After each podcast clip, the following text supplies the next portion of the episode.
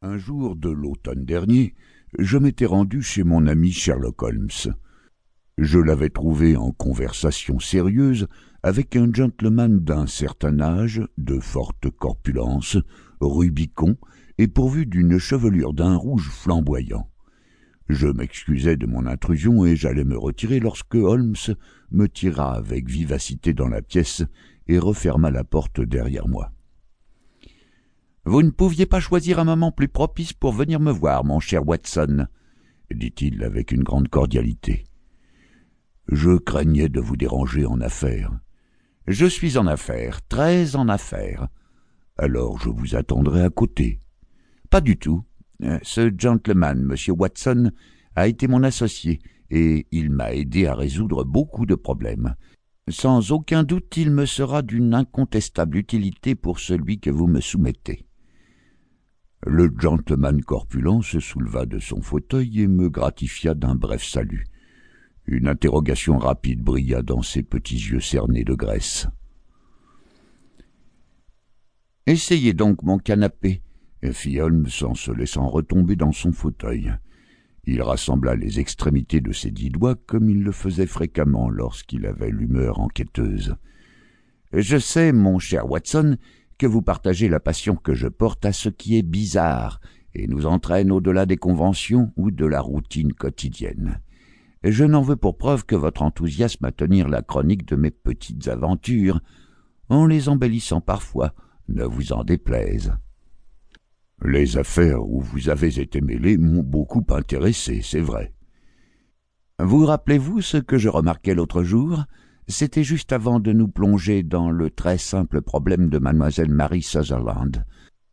Je disais que la vie elle-même, bien plus audacieuse que n'importe quelle imagination, nous pourvoit de combinaisons extraordinaires et de faits très étranges. Il faut toujours revenir à la vie. Proposition que je me suis permis de contester. Vous l'avez discuté, docteur, mais vous devrez néanmoins vous ranger à mon point de vue sinon j'entasserai l'épreuve sous votre nez jusqu'à ce que votre raison vacille et que vous vous rendiez à mes arguments. Cela dit, M. Jabez Wilson, ici présent, a été assez bon pour passer chez moi. Il a commencé un récit qui promet d'être l'un des plus sensationnels que j'ai entendus ces derniers temps. Ne m'avez-vous pas entendu dire que les choses les plus étranges et pour ainsi dire uniques étaient très souvent mêlées non à de grands crimes, mais à de petits crimes, et quelquefois là où le doute était possible si aucun crime n'avait été positivement commis. Jusqu'ici, je suis incapable de préciser si l'affaire en question annonce ou non un crime. Pourtant, les circonstances sont certainement exceptionnelles. Peut-être M. Wilson aura-t-il la grande obligeance de recommencer son récit.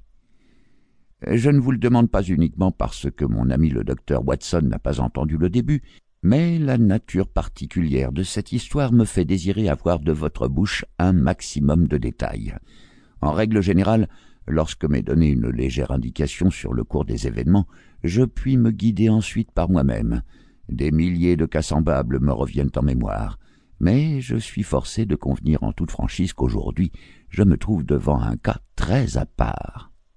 Le client corpulent bomba le torse avec une fierté visible avant de tirer de la poche intérieure de son pardessus un journal sale et chiffonné. Tandis qu'il cherchait au bas de la colonne des petites annonces, sa tête s'était inclinée en avant, et je pus le regarder attentivement, tentant d'opérer selon la manière de mon compagnon, je m'efforçai de réunir quelques remarques sur le personnage d'après sa mise et son allure. Mon inspection ne me procura pas beaucoup de renseignements. Notre visiteur présentait tous les signes extérieurs d'un commerçant britannique moyen. Il était obèse, il pontifiait, il avait l'esprit lent.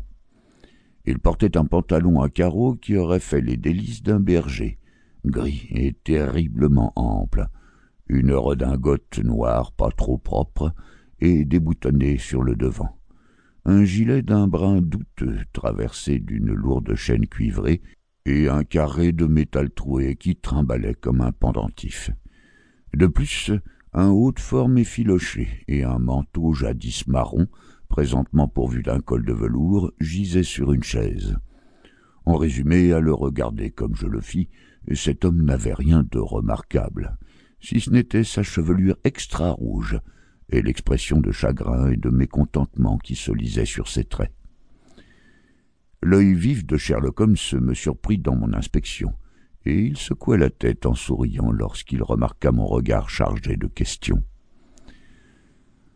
En dehors des faits évidents que M. Wilson a quelque temps pratiqué le travail manuel, qu'il prise, qu'il est franc-maçon, qu'il est allé en Chine, et qu'il a beaucoup écrit ces derniers temps, je ne puis déduire rien d'autre, dit Holmes. M. Jabez Wilson sursauta dans son fauteuil. Il garda le doigt sur son journal, mais il dévisagea mon camarade avec ahurissement. Comment diable savez-vous tout cela, monsieur Holmes?